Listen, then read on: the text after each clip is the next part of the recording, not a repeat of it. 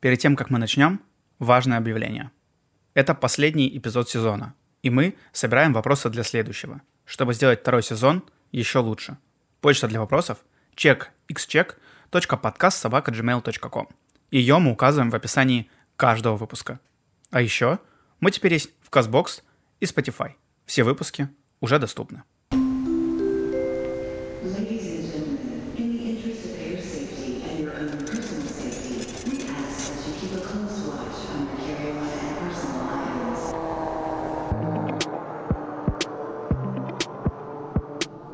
Привет!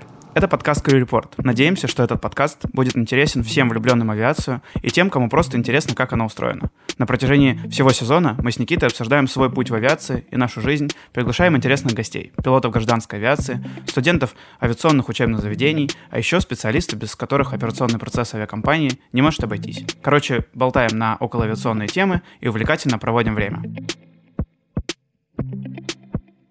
Привет, Никита. Привет, Гоша. Привет всем, кто с нами. И да, добро пожаловать в новый выпуск подкаста Crew Report, который одновременно и финальный выпуск первого сезона.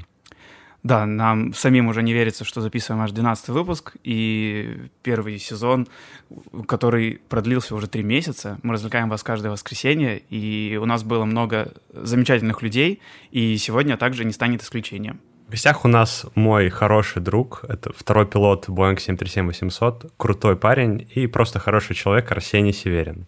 Арсений, привет. Всем привет, э, очень рад сегодня тут с вами находиться. А еще у нас в гостях выпускник нашего второго практикума и студент четвертого курса Ульяновского института гражданской авиации э, Костя Мякишев. Поправь меня, если что-то напутал. Привет. Все правильно про практикум, только я еще пока третий курс заканчиваю. Да, и так взаимно. Всем привет. Ага. Так, а подожди сразу для уточнения. Э, ты выпускаешься, получается, через год? Да, потому что я иду по, програ... по программе бакалавриата. Тогда попозже вернемся еще к обсуждению э, и твоей учебы, и практикума, и так далее. Э, подскажем, что сегодня мы хотим подвести итоги сезона, рассказать, чем живем и что планируем делать дальше.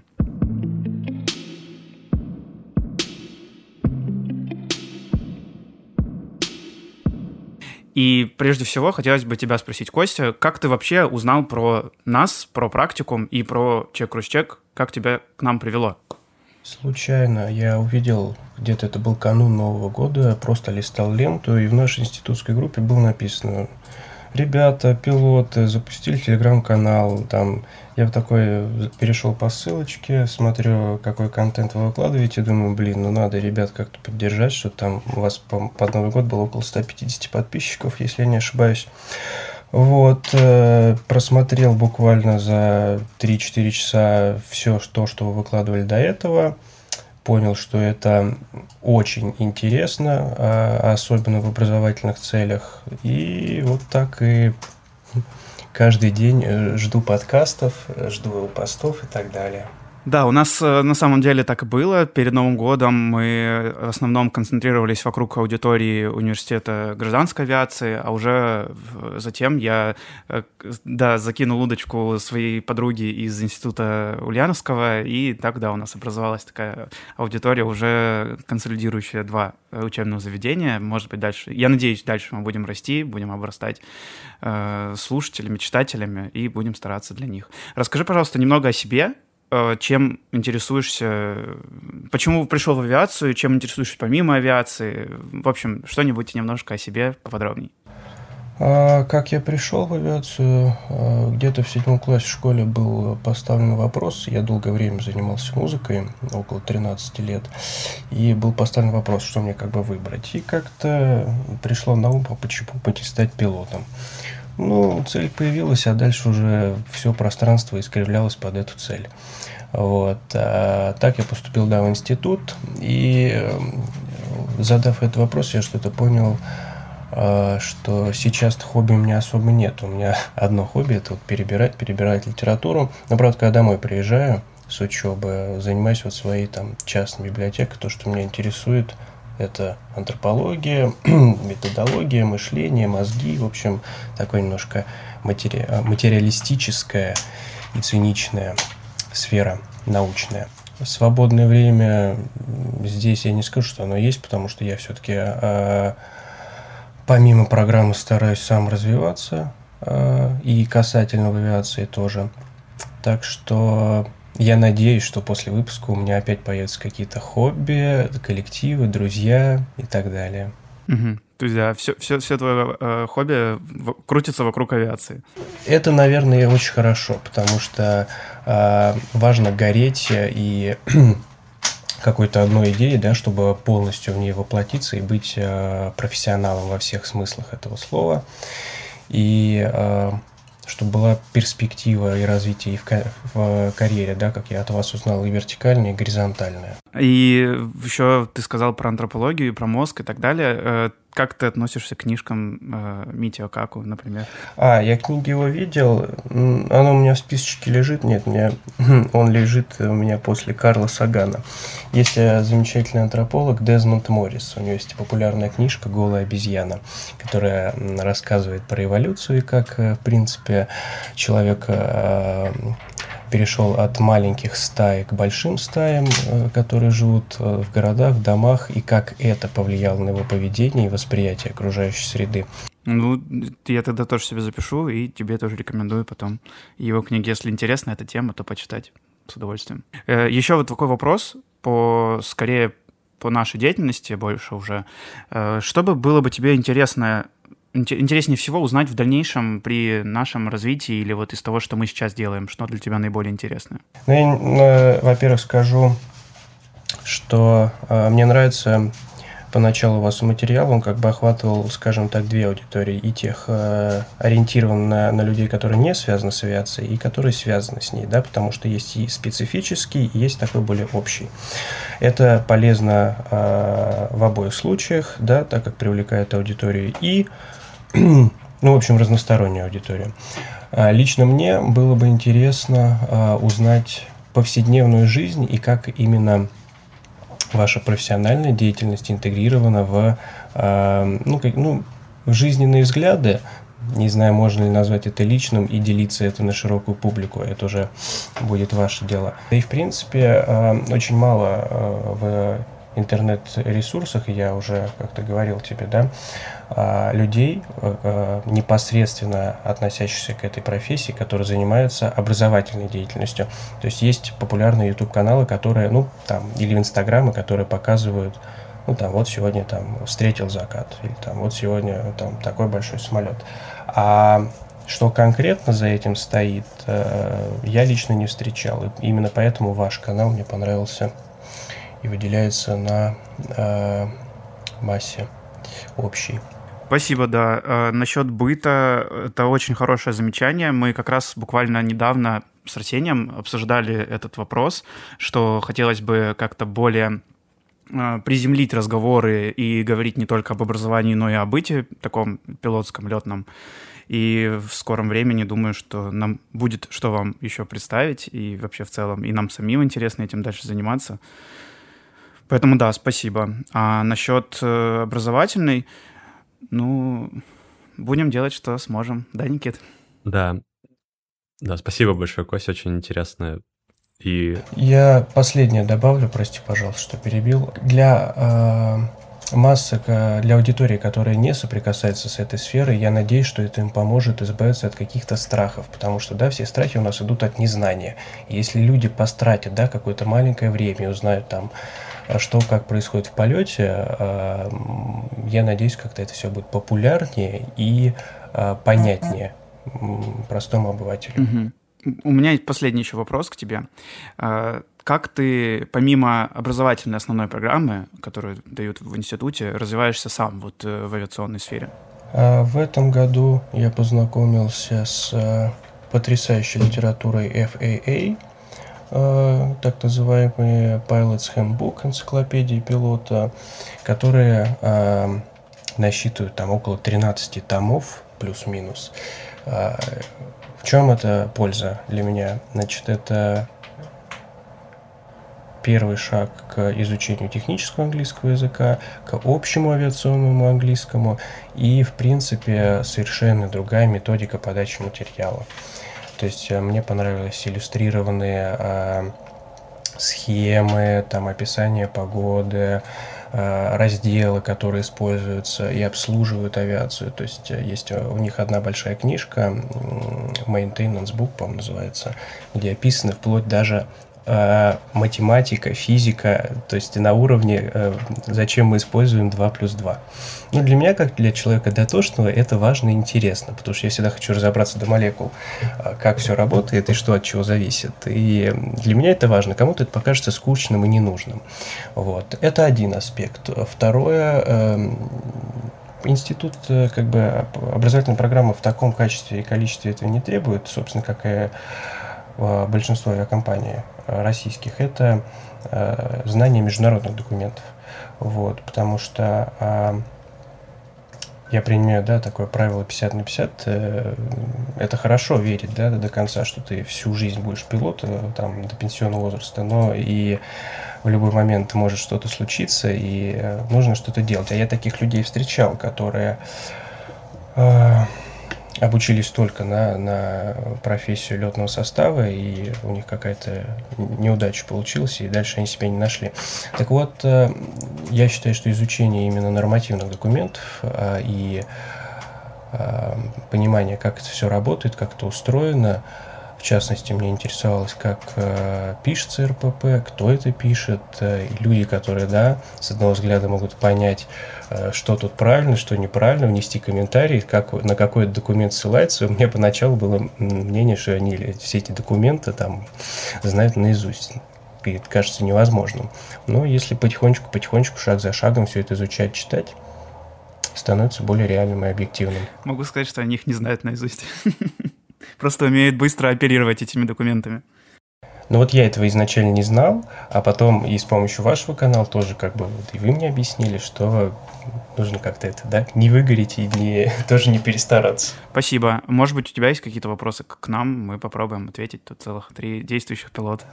Да, один из... Э, так как у меня вот сейчас началась тренажерная подготовка, и через пару недель а, будет уже непосредственная практика, и на парах мы обсуждали вопрос, а, когда у пилота наступает тот момент, вот когда он ничего не боится. То есть а, любая ситуация в полете, он знает, что он ее решит. Вот это а, стабильность поведения и под вопрос, боится ли вообще чего-то пилот, если это можно выносить на общее обозрение. то испугаются все. Если не против, я бы хотел ответить. Это на самом деле очень интересная тема, потому что э, я вот много до того, как я начал работать э, пилотом, слышал про, ну, его по-разному называют там, типа, синдром тысячи часов, да, то есть это когда вот пилот э, летает какой-то промежуток времени, и вот наступает момент, когда он считает, что он уже все знает, ко всему готов, и это как раз тот момент, когда статистически происходит большая часть различных там инцидентов, отклонений и так далее. И вот я сейчас уже в каком-то в какой-то степени подходя к вот к тысяче часам налета, начинаю видеть в каком-то роде отголоски вот этого явления. То есть действительно поначалу присутствует, ну, я не знаю, можно ли назвать это страхом, ну, скорее переживание. То есть э, переживание за то, все ли ты сделаешь правильно, все ли ты учитываешь, все ли идет хорошо в каждый конкретный момент в полете. И Конечно, наличие какого-нибудь опытного командира слева это очень сильно помогает, но так не всегда. Иногда ты, несмотря даже на наличие второго человека в кабине, все равно чувствуешь неуютно себя, особенно в каких-нибудь сложных там, метеоусловиях или просто сложной обстановке. Ты, может быть, например, не выспался или что-нибудь в этом роде. Но в целом я вижу это как линейно с течением опыта у тебя уходит именно страх и вот переживание как негативная эмоция, но ты все еще можешь оставаться в, в тонусе, в концентрации. То есть самое плохое это когда уходит страх и уходит концентрация. То есть ты рассчитываешь, что ты на каких-то, знаешь, мышечных своих навыках, которые ты уже приобрел, просто выйдешь из любой ситуации. И это как раз-таки очень опасная установка, которая может привести к большим проблемам. Но просто летать без вот негативных эмоций страха и вот переживаний, но при этом будучи все еще в контуре и в концентрации, это абсолютно возможно, и мне кажется, к этому вообще стоит приходить, потому что иначе, э, знаешь, когда ты работаешь постоянно в стрессе, то твоя как бы рабочая карьера, она долго не протянет, потому что организм когда-нибудь тебе просто скажет нет, и, и все. Да, от от себя еще, если можно, добавлю только как там говорится, только глупцы говорят, что ничего не боятся. вот. Э, на самом деле вопрос же не конкретно в страхе, а в его преодолении. Поэтому я думаю, это не, не сильно может даже зависеть от количества там этого налета, а в том, как вы умеете преодолевать эти сложности. И кто-то и с нулем часов ничего не боится, а кто-то и с пятью тысячами боится. Мне кажется, так. Да, но как бы в идеале ты не должен бояться, ты должен здраво оценивать свои возможности. Ну, управлять э, этими страхами, да. Да, то есть можно быть абсолютно эффективным и без страха. Конечно, стресс как э, фактор активизации, он очень силен, и действительно, ты, если ты попадаешь в какую-нибудь экстренную ситуацию, у тебя там происходят определенные физические процессы в организме, и ты буквально начинаешь работать быстрее, чем ты мог бы работать в спокойной обстановке. Но всегда быть в таком состоянии невозможно. Ты очень быстро просто перегоришь. Поэтому в идеале ты должен как бы летать расслабленно, работать расслабленно, но при этом быть в концентрации, то есть не терять вот э, этого состояния нахождения в контуре именно полета. Угу. У тебя бывало когда-нибудь, что прям выходил из контура? У нас, да, у меня была ситуация, мы в Калининград летели с командиром, и там был какой-то вообще бешеный, нереальный ветер на эшелоне. То есть вот... О, в общем, на, на эшелоне было что-то где-то там 150 узлов, ветер нам ровно дул в спину, и мы заходили в Калининград с севера. То есть там... Ну, ты, ты прекрасно знаешь, что там и так довольно сложный заход, в том смысле, что тебя очень быстро снижают, спрямляют, и надо как бы подготовиться к этому хорошо. А тут еще и, и ветер в спину невероятно идет. Вот. Ну и мы, в общем, там попросили немного викторения для того, чтобы э, снизить высоту. И как-то оба словили какой-то туннель именно на скорости, на том, что ее гасить. И когда нам дали, разрешили заход на посадку, мы забыли перейти из режима Heading Select, ну, в какой-то другой, там, в LNAV или в Approach. И, в общем, мы немного пролетели посадочный, и только потом мы оба посмотрели, что мы... Ну, короче, мы перестали видеть FMA. То есть мы потеряли концентрацию, сфокусировались на том, что считали критично важным, и забыли о том, что есть еще что-то другое. Такая ситуация, она потенциально опасна, особенно когда оба пилота в нее попадают. Я вот на самом деле под эту тему вспоминаю всегда, э, если помните, учебник Aviation English был. Э, там был такой момент, э, у кого-то берут интервью, и он говорит фразу, что the rule to remember is uh, you fly from the moment you start your engine until the moment you shut it down. И вот мне кажется, это как раз-таки нам сейчас подходит э, в тему, что э, люди могут выпадать из контура, когда думают, что все уже как бы ничего особенного, э, думают, долетели, прилетели, э, вот, или еще там рулим на исполнительный, что может пойти не так, и на этих этапах тоже случаются ошибки. Вот у меня, например, было э, по прилету в Питер, или по прилете, нас что-то поставили в очередь на рулежной дорожке, мы были четвертыми или пятыми. Ну и все, уже как бы мысленно думаешь, долетел, дома уже, уже обновил ВКонтакте, смотришь, что прислали. И мы как-то с командиром зацепились взглядом именно за самолет, за которым мы рулили. И просто продолжили за ним. Нам дали указания, я его повторил в эфир – и вместо того, чтобы повернуть на рулежку, мы продолжили за тем самолетом следовать, за которым в очереди стояли 15 минут. Понимаем это мы уже, когда оказываемся не на той рулежке. И только я набрал воздуха, чтобы сказать диспетчеру, э, что мы не там, где надо, как мне говорят, победа. Продолжайте руление вот так, вот так и на такую-то стоянку. Да, ой, и с этими рулежками столько разных есть историй. Но это и одного, э, мне кажется, даже не то, что выпуска сезона не хватит. А у меня есть вопрос к Косте. Костя, как тебя поддерживает твоя семья вот э, в твоем выборе, сейчас в твоей учебе, может быть, полетов, я имею в виду? Это было с самого момента, когда я определился с выбором. Никто мне не отговаривал, не подговаривал, ничего такого не было, все такое поддерживали. Вот, естественно, все переживали, там, когда у меня был первый влэк, ну вот, а я готовился к нему, там, начиная еще за два года проходил.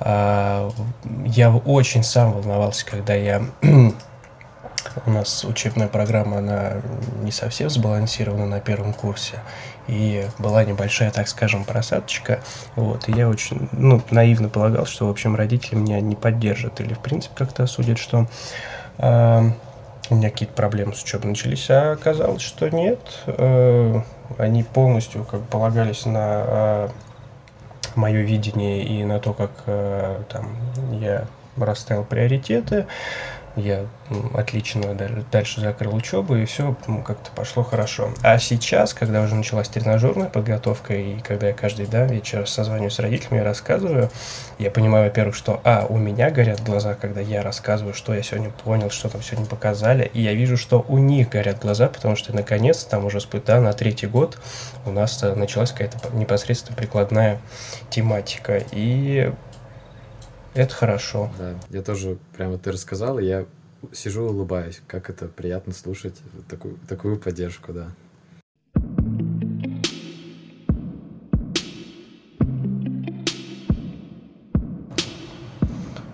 У меня вот еще остался один заключительный вопрос к вам. Как раз тоже по, у нас вот началась да, тренажерная практика, и, к сожалению, наблюдается у некоторой части обучающихся э, ну, выгорание, отсутствие там, падения, мотивации, как-то все начинают неправильно расставлять приоритеты, э, и, в принципе, людей опускаются руки, потому что, на первый взгляд, э, никогда я не думал, что такое произойдет, вот, э, как-то все были воодушевлены. Вот. Но, может быть, это сказано там с нагрузкой по учебе. А, и в связи с этим у меня вопрос, да, был ли у вас, во-первых, такой момент в жизни, когда, ну, вы поняли, что как бы задумались, а вдруг это не ваше, а, и как вы с этим боролись в дальнейшем? Ну, я могу э, начать отвечать на вопрос, потому что это очень большая проблема в целом в авиации, потому что это, скажем так, пилоты — это люди одного дела, и а, я тебя именно поэтому спросил про наши хобби, которые, которыми ты себя там переключаешь, э, потому что если не эм, скидывать себя вот эту эмоциональную, не делать разрядку, то достаточно легко выгореть, потому что когда все крутится вокруг авиации, ты никакой другой жизни, вот как ты сам сказал, социальной не видишь, э, ходишь все время на работу, летаешь и так далее. И в связи с этим возникает очень много сложностей дальше. И если какие-то вдруг идут, там, условно назовем их неудачами, то это очень сильно бьет э, по твоему ментальному здоровью.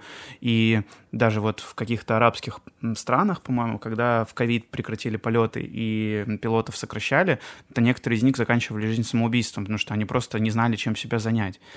Именно поэтому важно уметь переключаться, э, уметь э, находить новые увлечения и занятия, правильно планировать свой быт, и тогда как-то и с выгоранием попроще ну, проблема выгорания, мы, по-моему, несколько у нас было про это в постов в чек-чеке в канале.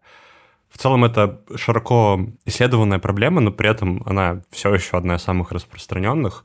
Тут, наверное, главное, что можно советовать людям для того, чтобы они не сталкивались с этим, так это чуче чувствовать себя и понимать, какие цели ты вообще преследуешь, чего ты хочешь добиться, где ты хочешь оказаться через ну, там, через год, через два, через пять.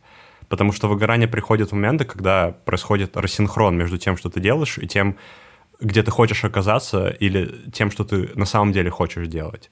Если именно авиация, выполнение полета и, и выполнение коммерческой перевозки — это твоя мечта и твоя цель, то тут действительно будет сложно словить выгорание. Но при этом, если ты уже сомневаешься в том, что это то, чем ты хочешь заниматься, то это вот прям прямая дорога к тому, чтобы в какой-то момент просто опустить руки. Так что самое главное, что тут нужно делать, это просто чуть-чуть понимать себя и э, проводить время за тем, чтобы выяснять свои цели, ну, в целом, да, заниматься целеполаганием. Да. Я могу здесь только вот подобно Жорику поделиться своим опытом. Э, так, если вспоминаю, я, наверное, два эпизода могу назвать. Это первый раз э, на втором курсе примерно, где-то в середине появилась мысль, что, наверное, не тот вуз или не та вообще профессия. Но я потом пообщался с своими там одноклассниками, кто вообще в других там вузах и сферах были. А, я понял, что это, возможно, какая-то общая тенденция, какой-то кризис э, не, не то что среднего возраста, а именно середины обучения. А, когда ты переосмысливаешь что-то, начинаешь переоценивать э, ценности там, и, и вот за, такой вопрос возникает. И тогда помогло как раз то, что сказал Никита сейчас. Да, еще раз напомни себе свою цель. Ну и плюс э, после второго курса сразу практика наступила, самое лучшее время, я считаю.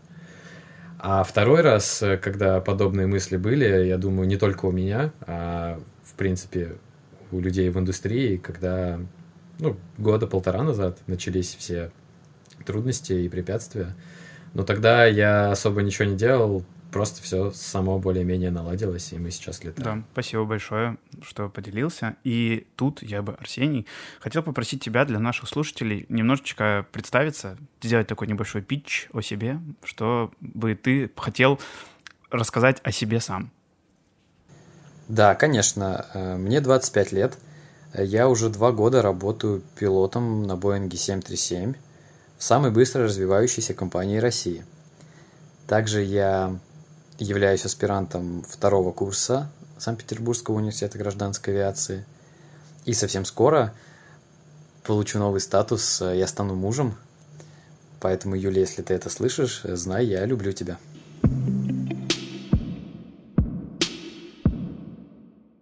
Арсений, два года назад мы с тобой выпустились из универа. Ну, почти, да? Что, что вообще можешь рассказать вот про это время? Ты в целом доволен в местом и положением, которое у тебя сейчас? Или все-таки ты, может быть, видел себя в, где-то в другом месте, может быть, на другой позиции? Я помню хорошо, что мы с тобой на четвертом курсе всерьез э, рассматривали перспективу работы в Санкт-Петербурге на Airbus, да, в другой компании. Это был план номер один на тот момент. Я под это дело даже съездил в Москву на неделю и э, делал как бы выводы для себя, а смог, бы, смог ли бы я жить во Внуково. А, но вот спустя два года все поменялось вообще противоположно. То есть это не Airbus, а Boeing. Это, ну, это Питер, кстати, остался. Но за время переучивания в Москве я, я полностью поменял свое к ней отношение и мог бы там абсолютно комфортно, спокойно жить. Вот. Но пока учеба, конечно, целесообразнее здесь быть. Вот, а так из других перспектив, э, да, возможно, что-то было. Я, например, очень готовился к тому, что работы не будет, э, ну, наборов именно в компании.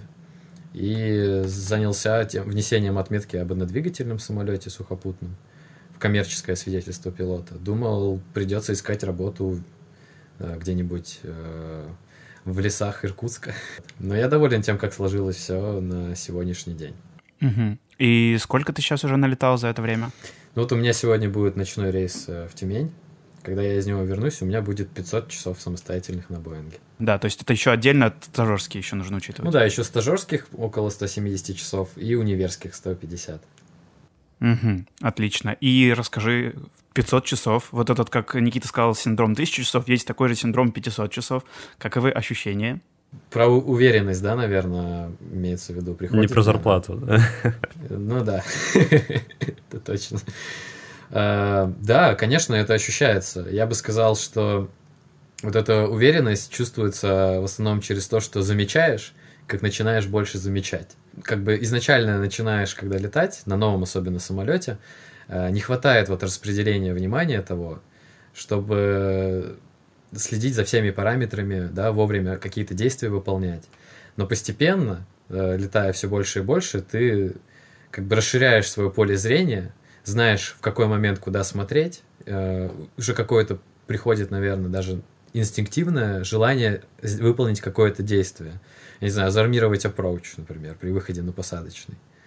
Вот. И вместе с тем, так как ты тратишь меньше сил э, на вот эту концентрацию, ты более спокоен, расслаблен, и с этим, я думаю, сопряжено вот это чувство большей возрастающей уверенности. Я тоже так мог, мог, мог бы ответить точно так же на своих пяти сотнях, потому что э, до, до этого момента ты такой все время, все время сомневаешься. Тут тебе приходит осознание, что что-то ты уже умеешь предвидеть, понять, э, догадаться до чего-то возможно.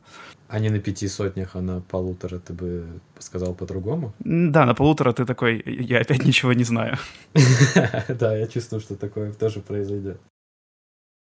Я помню это еще с практики именно университетской. Почему-то, когда только начинаешь летать, все прям получается. А потом есть какой-то промежуточный период, когда, блин, и посадки перестали получаться, и курс не получается выдержать, и крен, но потом оно опять приходит.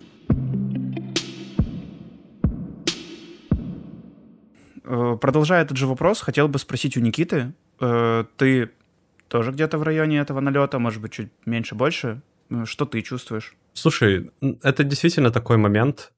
В общем, в каждой профессии ты в ней работаешь по какого-то рода синусоиде. То есть у тебя сначала ты начинаешь с самого низа, например, и то есть ты мало знаешь, ты пугаешься огромного объема знаний, которые тебе нужно знать, и там не знаешь, с чего даже начать, и постепенно что-то приобретаешь какие-то навыки с течением опыта, с течением времени, и вот я думаю, что 500-700 часов — это первый пик, который проходит вот пилот, когда он, в принципе, уже может выполнять полет э, безопасно, стабильно, ну, в общем, там, следовать всем golden rules и так далее. Но при этом это все на самом деле очень поверхностный уровень понимания э, процесса, просто из-за того, что сам процесс невероятно сложен и глубок.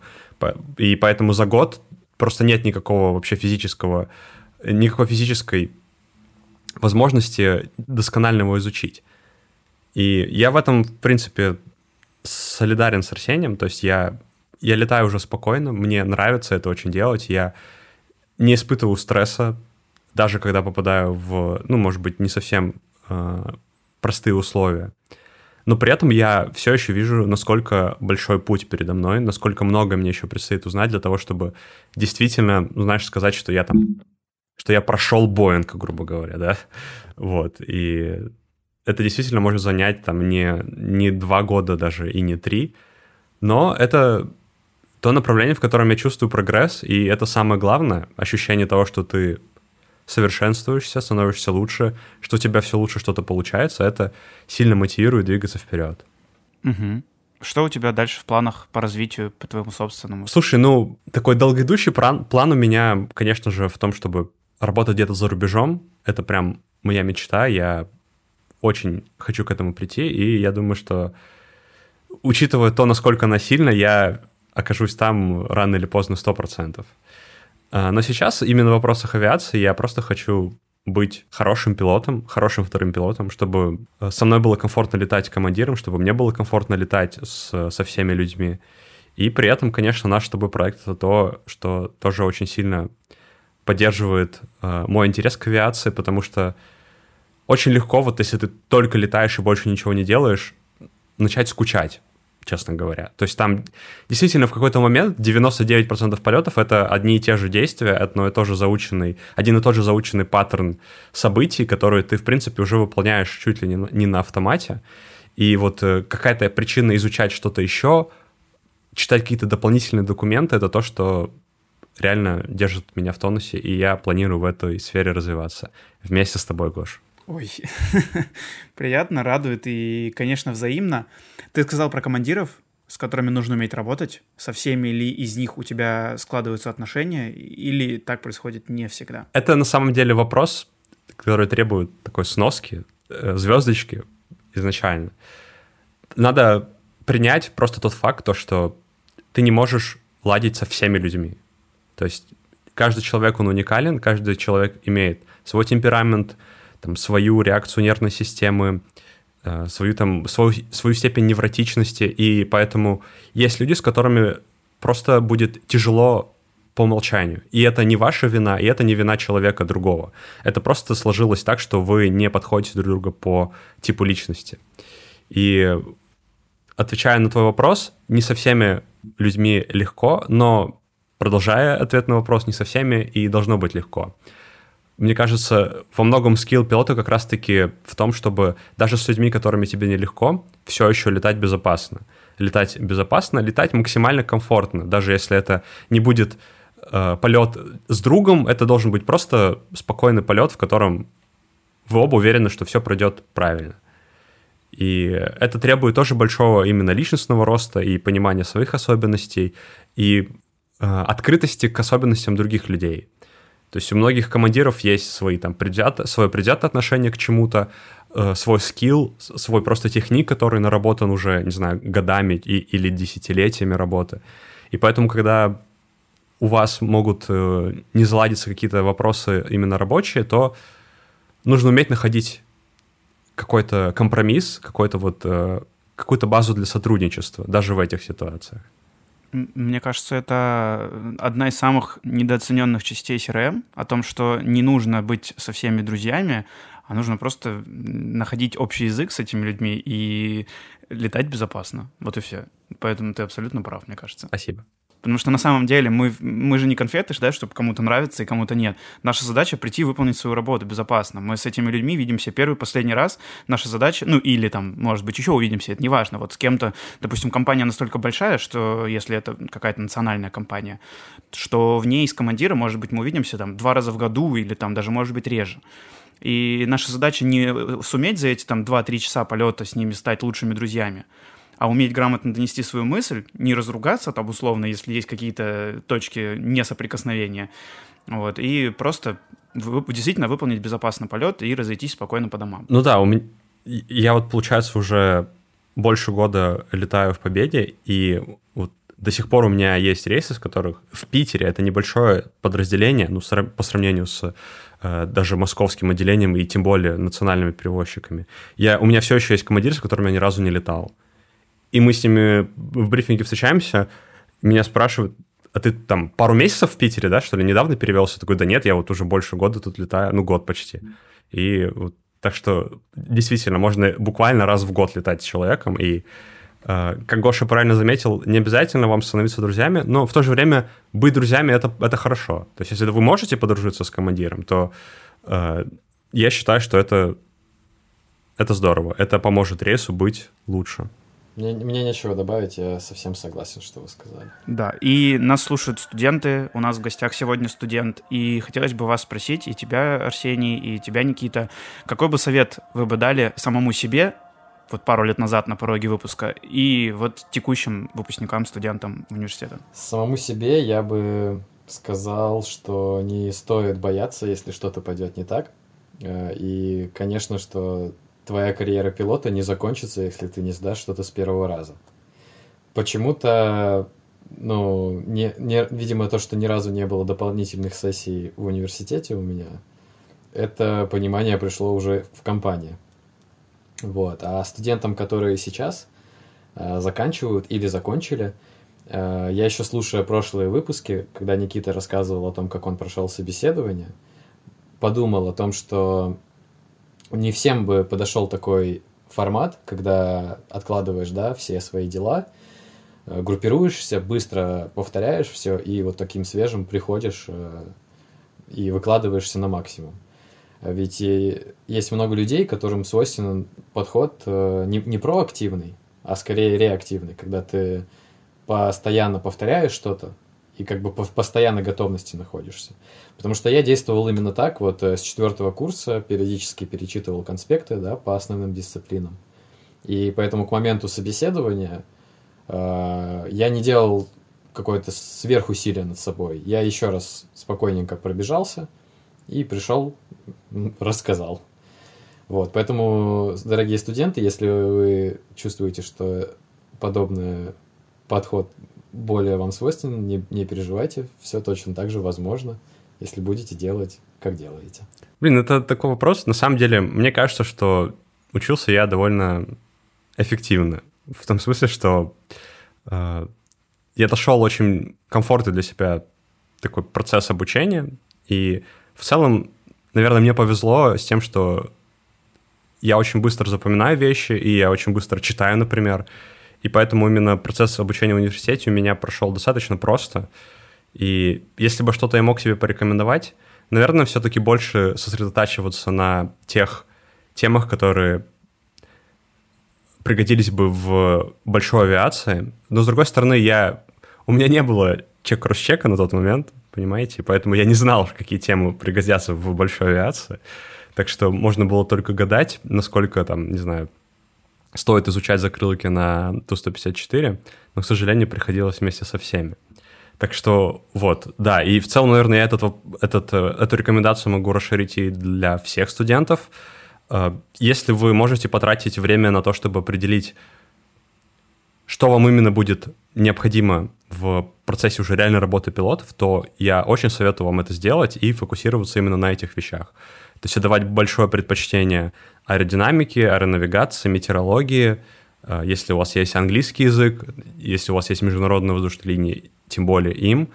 И потому что это все то, это все то знание, которое уляжется в вас, и потом будет гораздо проще его доставать уже готово, чем изучать с нуля, когда вы придете в авиакомпанию. Конечно, это должно быть не за счет того, что вы там будете тройки получать по другим предметам, но в целом расставить приоритеты, это, мне кажется, одно из самых важных и один из самых полезных вообще скиллов, которые человек может выработать. Это правильно расставлять приоритеты. И меня удивило еще на финальной встрече нашего практикума, когда Костя рассказывал про документы FAA. И сейчас, в принципе, он сказал то же самое. И это как раз и есть, наверное, про приоритизацию, э, потому что эти документы достаточно сложны для восприятия и для изучения. И то, что сейчас, когда, ну, можно назвать это, наверное, не очень загруженным временем в твоей жизни, э, когда есть возможность их поизучать, это уже кажется какой-то high skill дополнительный, что ты на это обращаешь внимание, и потом вот впоследствии, если ты захочешь э, действительно улучшать свои навыки или потом планировать где-то работу за рубежом, тебе это ой как пригодится, назовем это так. И, что потому что сейчас все проходило это вот буквально в течение этих трех месяцев, и кое-какие вещи ты понимаешь, что начинаешь вспоминать просто в авральном режиме, какие-то такой смотришь, о, как классно, что я это еще там на пятом курсе именно на эту тему почему-то мне захотелось изучить там какой-нибудь ролик посмотреть там или и оно же откладывается постепенно все в голове. И ты сам делаешь какие-то выводы для себя на будущее раскладываешь все это по полочкам.